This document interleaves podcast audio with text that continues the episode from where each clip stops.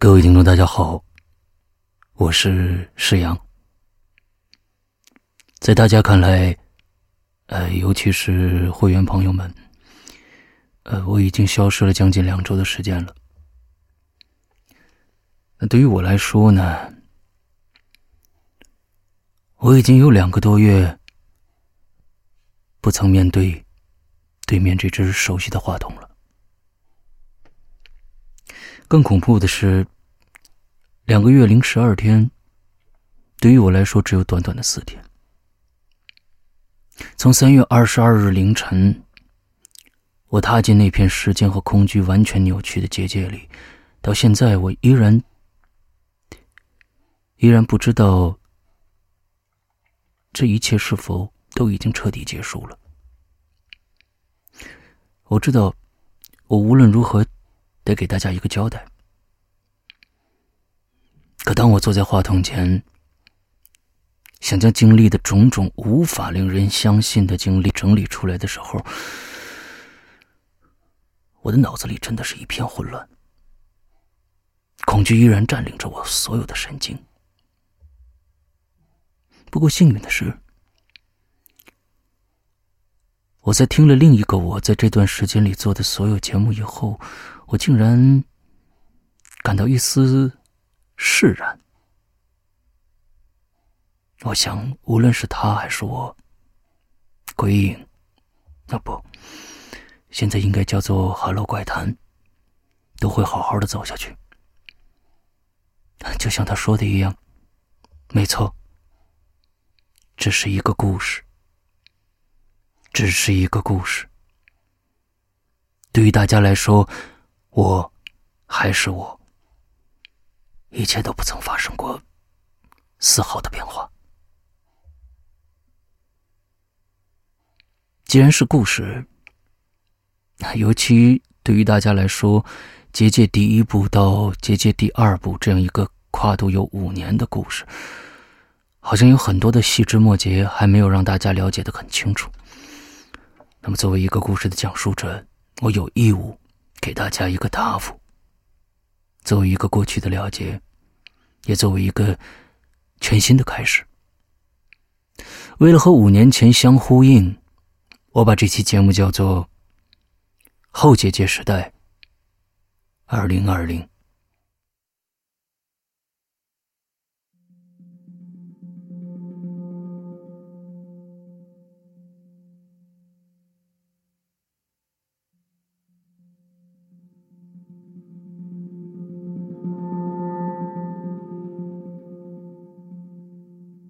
二零二零年三月二十一号那天，是《鬼影人间》八周年跨夜直播。我原本写了一个全新的故事，并准备在时隔两年之后重新开启《鬼影重重》，作为给这个孩子的八周岁的生日礼物。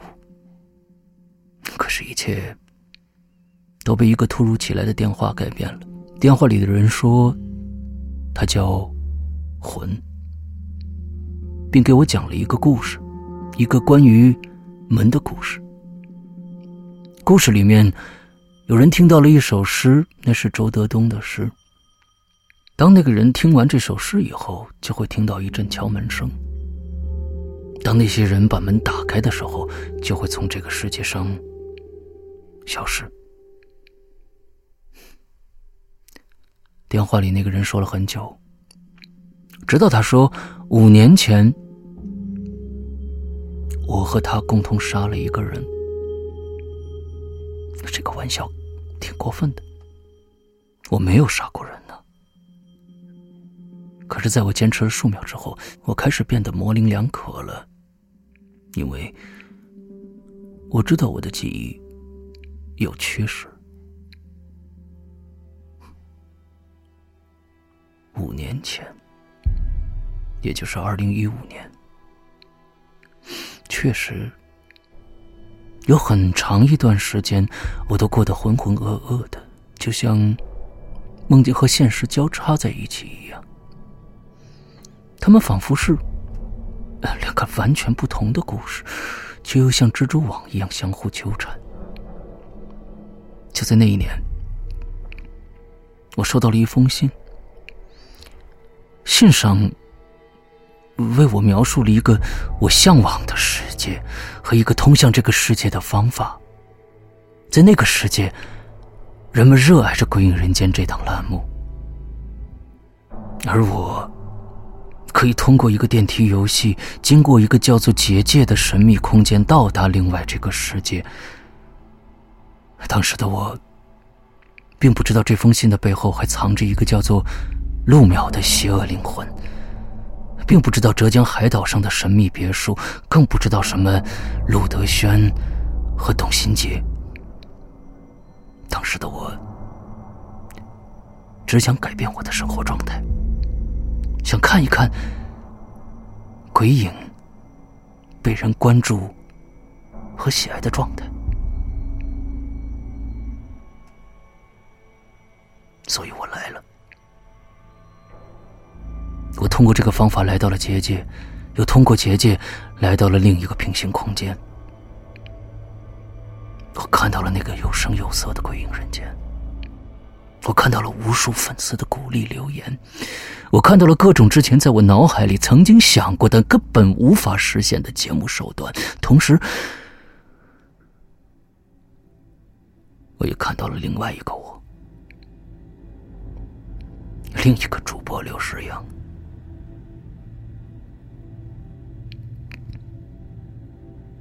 那段时间。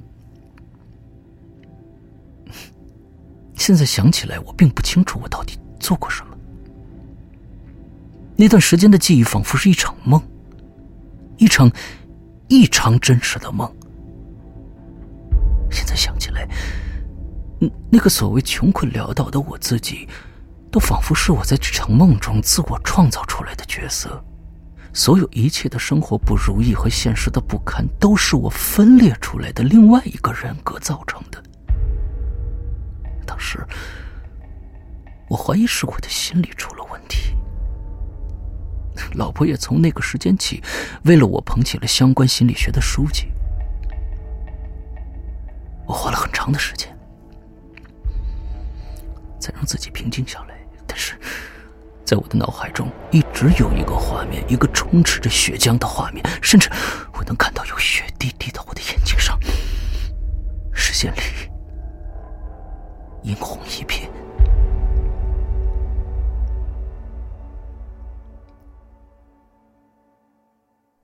直到八周年那一天，我真的惊呆了。我不能确定那个魂说的到底是不是真的，我真的杀了人吗？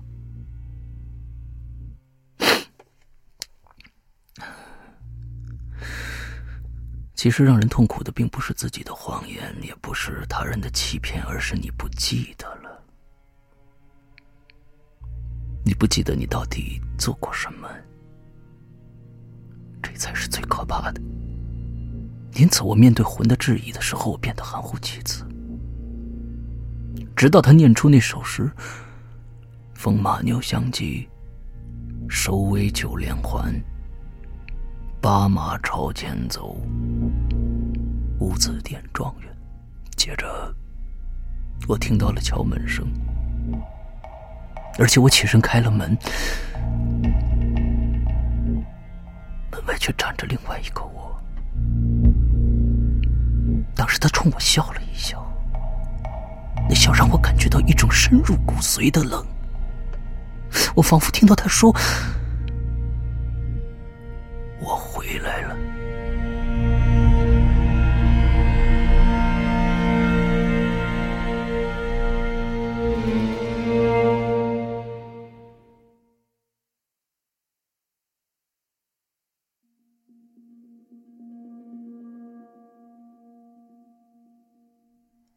当我醒来的时候，我发现自己在一个陌生而又简陋的房间里。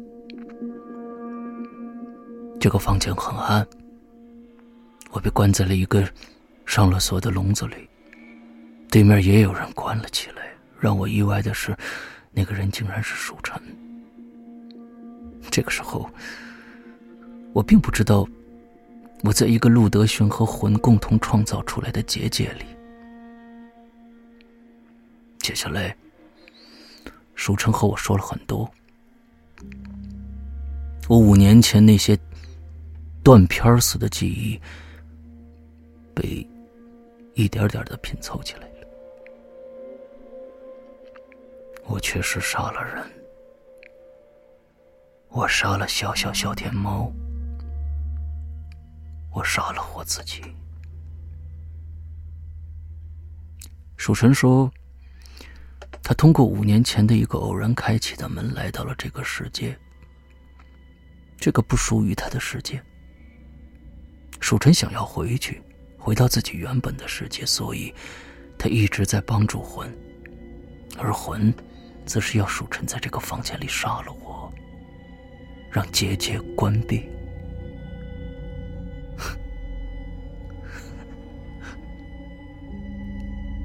鲜血和死亡只能开启结界，魂的目的显然不是这个。他在撒谎呢。可是他为什么要撒谎呢？这个空间背后的秘密到底是什么呢？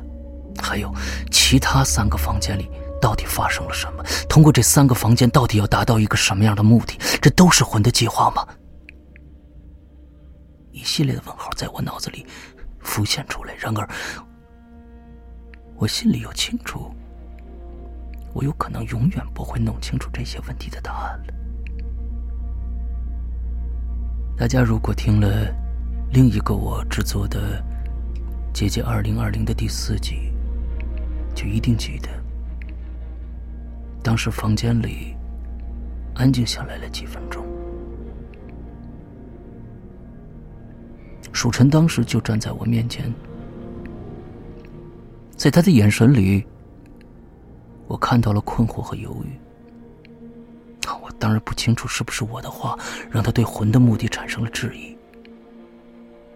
突然，他蹲下来了，他说：“沈阳哥，你有没有想过，这个房间的游戏或许还有第三层含义？”他的话让我感到讶异。接着他说：“石阳哥，我不想再做让自己后悔的事儿了，所以，请你配合我。”接着，我就听到蜀臣大声喊了一句：“对不起，石阳哥。”同时，他掐住了我的脖子。不知道为什么，我当时并没有太多的反抗。我的脑海里一直思考着：“请把你给我的第三层含义。”很快，我可能是因为缺氧，就晕过去了吧。说来可笑，我并不肯定在结界当中真的有氧气的存在。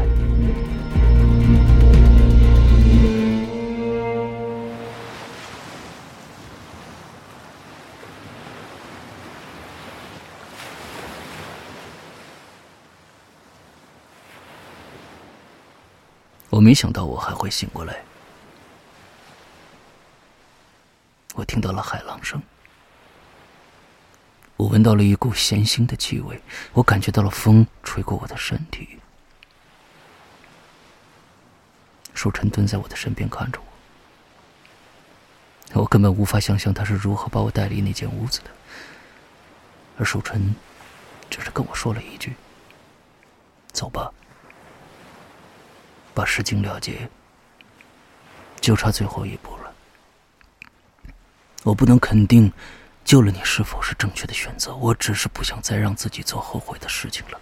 如果另外的那个你说的没错，你的死是结界关闭的必要条件，我会毫不留情的再杀你一次。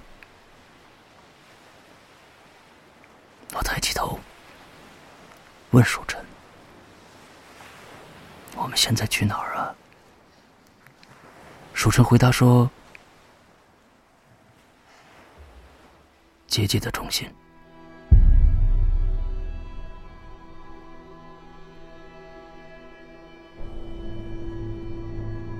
结界的中心这个答案其实让我对要去的地方有了预判。我不希望回到那个地方，在我看来，那个只是我在梦境中构思出来的，或者说是我精神世界里的一个阴暗角落。在这五年里，我一直认为那只是我突发奇想编造出来的一个故事而已。而当我亲眼见到那个小岛的别墅的时候，我真的感到了一股浓重的血腥气味扑面而来。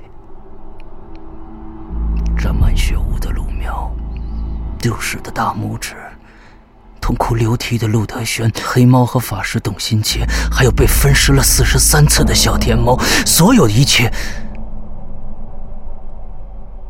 都是真实发生过的，只不过它太过离奇了。像是一个精心编造的故事而已。结界一直存在，邪恶并未退散，藏在角落等待着。可是，如果这一切都是真的，那么现在的结界是谁在操控呢？真的是那个董心杰分离出来的邪恶的我吗？但是如果真的是我，他直接向我下手就好了。为什么要制造出四个房间，弄来另外六个受害者参与到其中的？最重要的是，另一个我有这么大的能力做这件事儿吗？背后一定还有一个人。可是，陆淼被封印了，董新杰也因为要封印陆淼献出了生命。还有谁？有能力做这件事呢？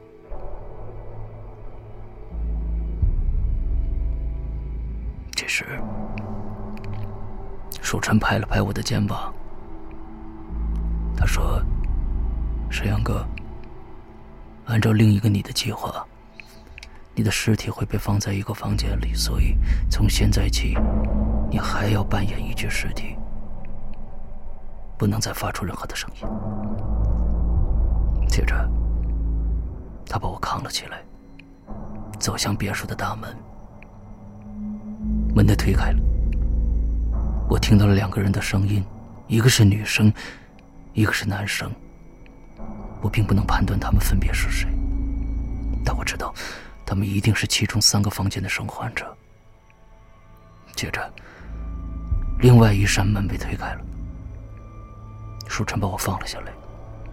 让我在这间房间里等着。接着，他走出去了。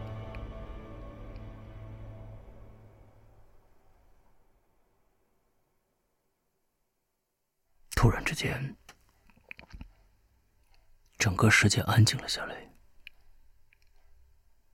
这是一间普通的起居室，不过屋子里一切的家具都盖上了厚厚的尘土，显得那么斑驳。二十年前，这是谁的房间呢？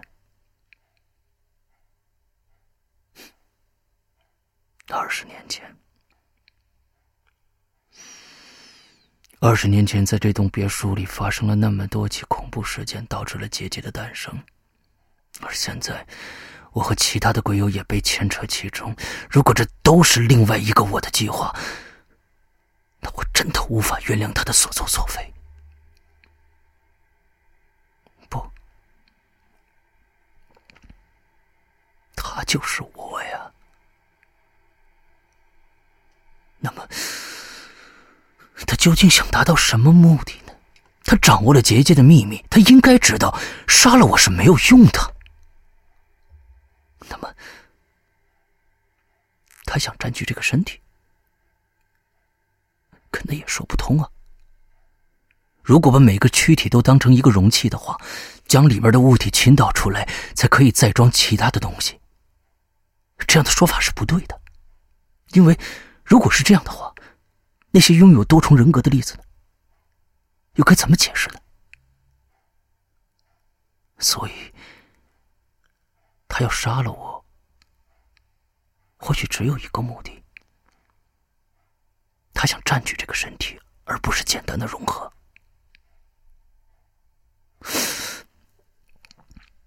就在这个时候，我听到门外传来了一个声音，他说：“这一天。”我足足等了五年。”那是我的声音。接着，房门打开了，那那是一种异常诡异的感受。我遇见了我，另一个我突然大喊了一声：“赵书晨，你骗我！”接着，我看到了我自己极其狰狞的脸。人会因为一些事情变得狰狞，但你永远看不到你变得狰狞时的表情。如果你看到了，我相信你一定会被自己吓到的。我向后退了两步，而另外一个我向前逼近了两步。这不是我想要的。另一个我开口了：“你知道没有你存在的这两个月来，我有多开心吗？五年前，我曾经拥有过这样的生活，那种纯粹的、心无杂念的、可以一心一意创作的生活。我没什么本事。”鬼影就是我的一切。原来的时空，我无法靠鬼影的收入生活，可我依然坚持下来了。是上天的眷顾，让我可以来到现在的平行空间里。我不会错失良机，我不会让上天对我的眷顾变成泡影。所以我做出了选择。所以我杀了他，杀了我自己。不，那不是我自己。那是一个抢走我生活的人，他不应该存在，他只是我的替代品，我才是那个真正配得上鬼影人间创造者身份的人，所以，我杀了我自己，所以，我成为了我自己。可时间是那么的短暂，我被董新杰送进了结界，五年，你懂吗？我恨董新杰，他在我刚刚触及到天堂的一瞬间把我拉下了地狱。同时，我恨你，是你替代了我，再次抢走了我应该拥有的一切，所以我要你死，无论付出什么样的代价，我要重新找回我拥有的一切。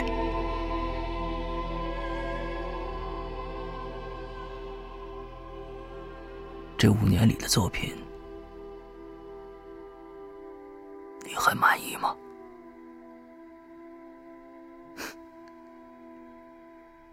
没想到，这是我对另外一个自己说的第一句话。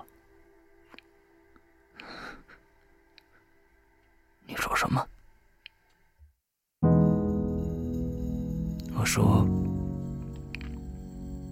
你应该把这五年里所有的节目都听了吧？我没让你失望吧？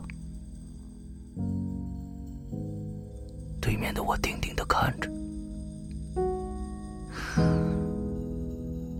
从播讲到音乐制作，再到后期缩混，甚至细节的处理。对了，还有，你最近跟龙灵混的挺熟的吧？你是不是觉得“逆徒”这个名字挺适合他的呢？过去那些引流眼里所有的所谓的幽默，你是不是也会跟着会心一笑呢？你喜欢《长安十二时辰》对吧？如果你看到那样的作品，你也会倾尽全力去把它制作出来的，对吧？还有视角馆、环界。这都是你喜欢的作品，对吗？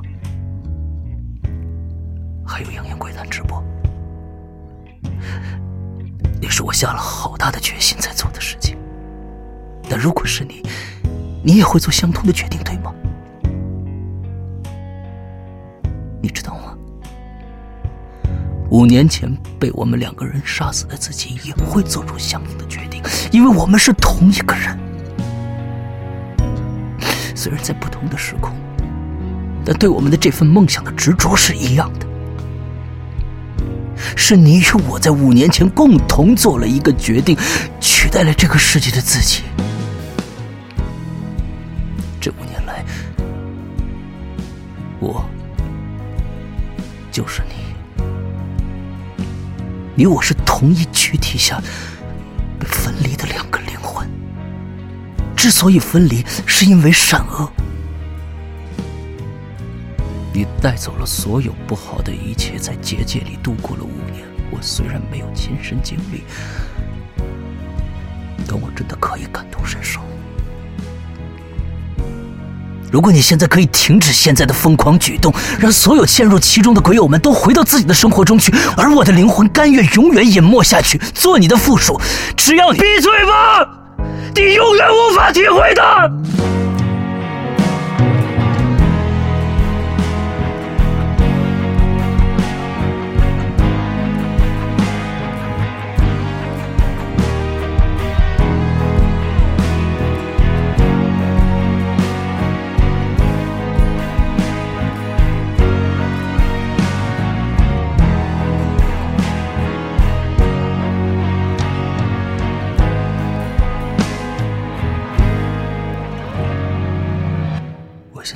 形容接下来的感受，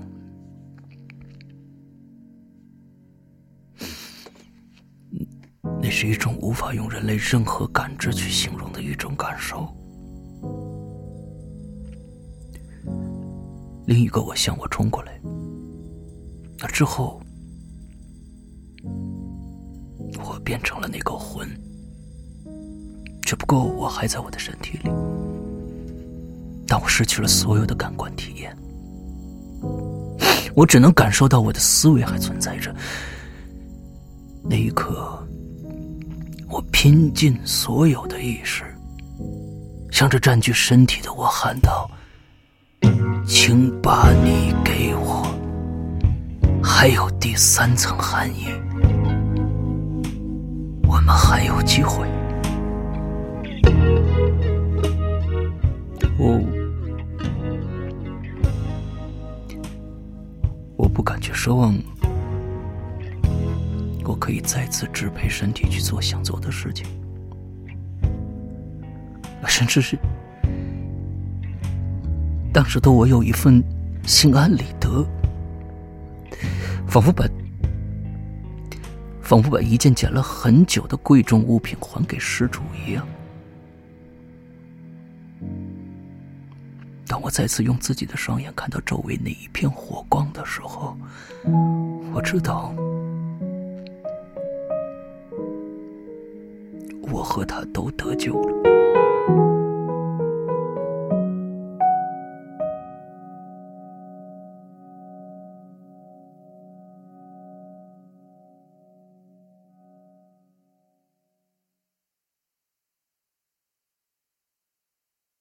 没错。我回来了，完好无损。进家门的时候，皮蛋儿又冲过来了，开心的摇着他那个只有两厘米的尾巴。老婆从屋子里面走出来了，眼睛肿成不像样了，上来结结实实的给了我一拳，然后抱着我哭起来。在这两个礼拜里头。他已经托了所有可能托到的关系来找我。接下来，接下来就是保平安呗。父母亲戚、朋友、朋友的朋友，当然还有英子和龙鳞。龙鳞一个小时以后就跑到我家了。我看他那表情啊，真的是急坏了。进门的就来了一句说：“师傅啊，不管是为了节目效果还是其他的什么，怎么就不能发个信息呢？所有人，包括师娘、群里的管理，还有几个群的所有的鬼友，每天都在担心，好吗？你玩够了没有啊？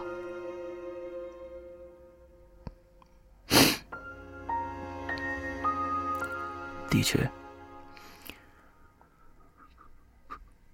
我的微信里面塞满了各种担心的问候，其中龙鳞的信息数量是最多的。这些信息里面，一大半的信息是龙鳞在六月一号那天收到东方龙的那封信的时候发的。当然，现在大家已经听到了。我和龙鳞决定把这些信息作为。姐姐，二零二零的一个大结局放出来了。晚上，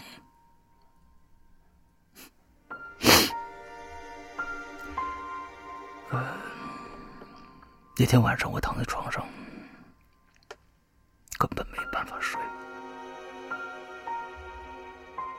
从回来一直到当时。那个紧绷的神经让我对所有的一切都感到非常的木然。我看到了那么多的问候，我看到了老婆，还有皮特，还有龙鳞，我心中涌起了一阵一阵的感动和委屈，就怎么都没法化作泪水流出来。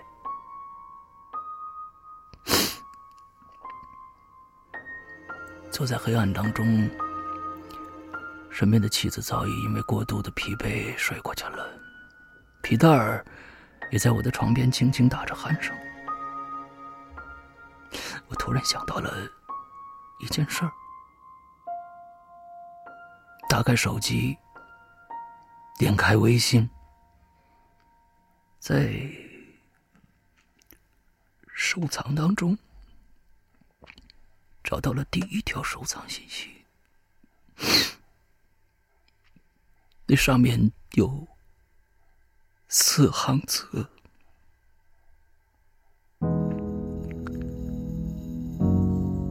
是你吗？还是我自己呢？如果是你。”请你照顾好哈喽怪谈。如果是我，请放心，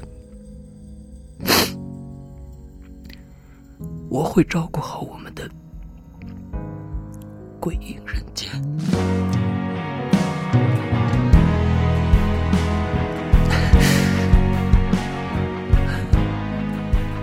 就跟现在我的泪水一瞬间就涌出来了。黑暗中，我强忍着不让自己发出任何的声音。那泪水模糊了我的双眼，折射着黑暗中仅有的几点光亮，像是当时重现在我眼前的那一片火光。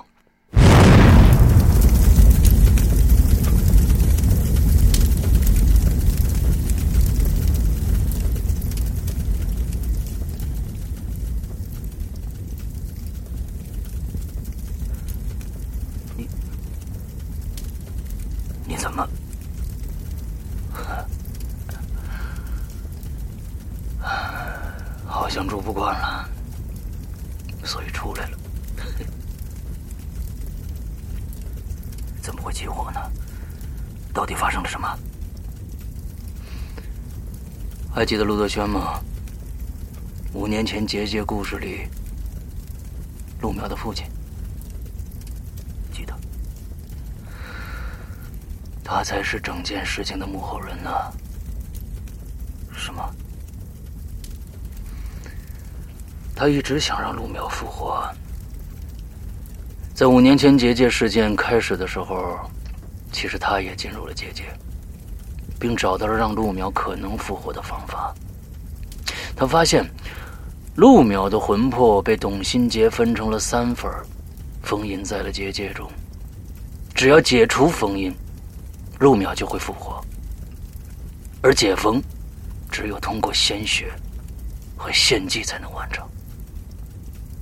其实，陆德轩在五年前结界大结局直播的当天晚上。趁着董新杰将你我分离产生的巨大能量，设置了一个和当年相同的祭坛，将自己献祭给了结界，但同时他打开了一个结界的缺口。正是这个缺口，导致了后来东方龙虽然没有完成电梯游戏，却把平行空间中的赵树臣带到了现实中。我也是通过这个缺口找到了树臣，而且。陆德轩利用这个缺口，制造出了现在这样的一个新结界，将陆淼被封印的三部分灵魂，制造成了三间杀戮房间，供蜀臣从外界带进来的鬼友进行相互的屠杀，胜者就可以将封印的灵魂带出去。你等等，这三间房间的失败者呢？我知道你什么意思，放心吧。结界本来就是一个扭曲的空间和时间的中间产物，现在结界已经被破坏了，不属于结界的东西当然会被排斥在外。还有，一共三间房间就够了，为什么是四间呢？第四间是为你准备的呀，我。你应该最了解我的。咱们两个人都是做事极其追求形式感、一点都不务实的人，对吗？拿回自己的身体，当然要做足形式感了。在整件计划的开始，我就想到周德东诗场里那首没头没尾的诗了。呃，那么前四句作为开门的钥匙，后四句作为杀戮房间游戏的名称。那么，请把你给我，多契合我计划的终极目标啊！可是，现在你是放弃了吗？放弃？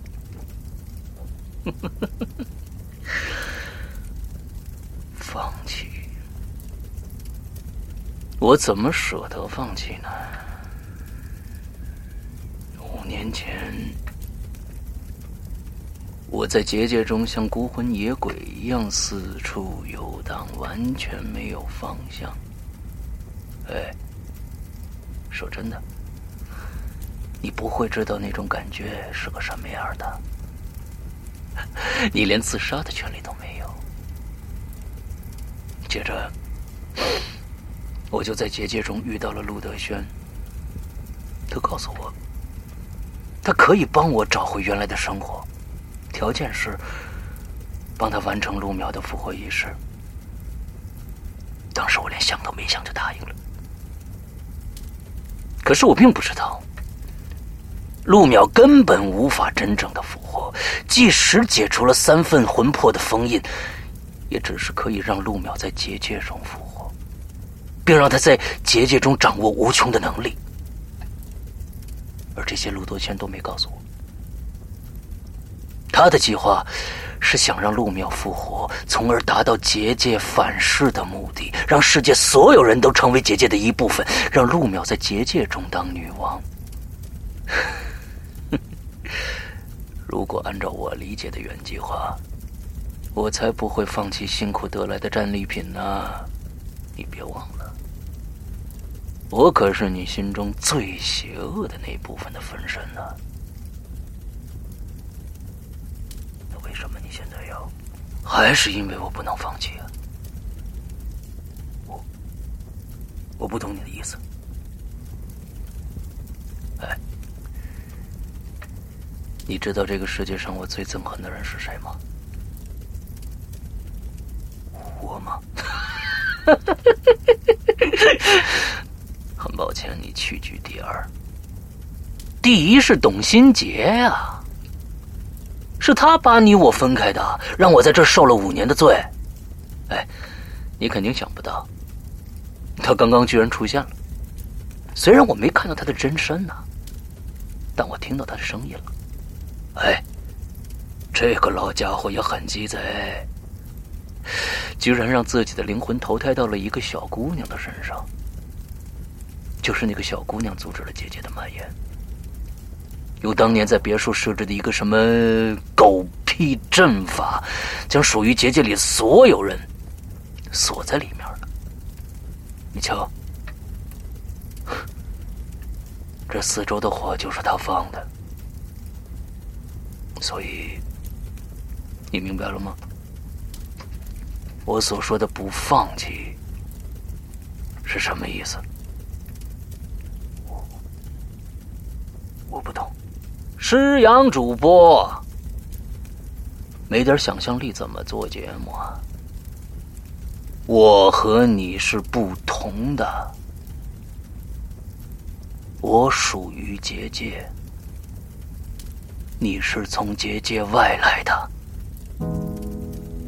所以你你脱离了身体是为了。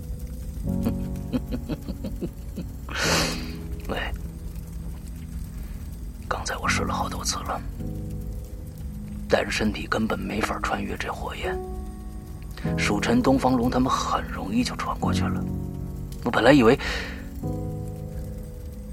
这就是一切的结束了吧，但我突然想到了，你我是分开的呀。你来自外界，我属于结界。只要我从你的身体出来，你应该可以走得出去。可，哎。嗨，嗨，别以为我是什么英雄，恰恰相反，我是你灵魂中最邪恶、最不可救药的那一部分。如果没有这可恶的什么阵法，我才懒得理你呢。可是我不能放弃，我所做的一切不都是为了他吗？是我们造就了他。也是他造就了我们两个人，没有了他，你我都将一无是处。好在，我有信心，无论你和我谁出去了，他都会好好的。实话实说，这真的是个没办法的办法。好在，这个办法应该管用。可可你怎么办？我。我怎么办？五年前我就应该不存在了。照现在的情形看，我的这个愿望应该很快就会实现了。不，现在是结界最脆弱的时候，一定有办法出去的。别浪费时间了，滚！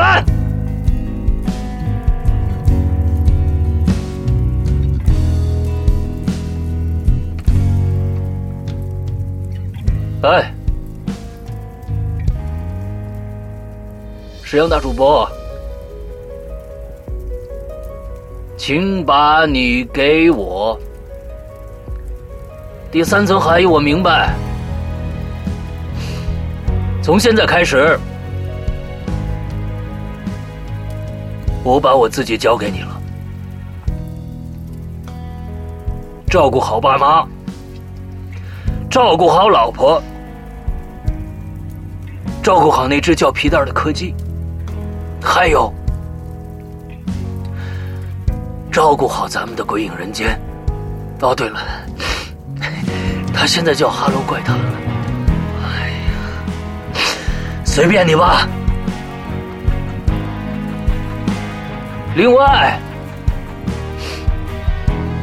我把手机留在工作室了，回去以后。记得看看收藏里的条信息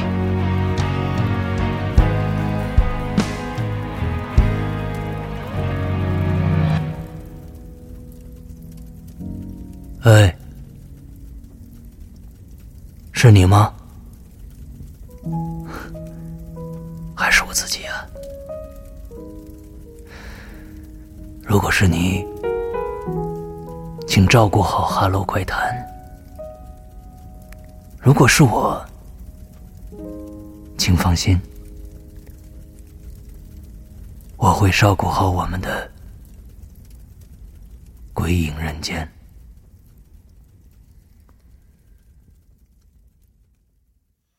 他独自坐在灯光中，等待着星星缓慢坠。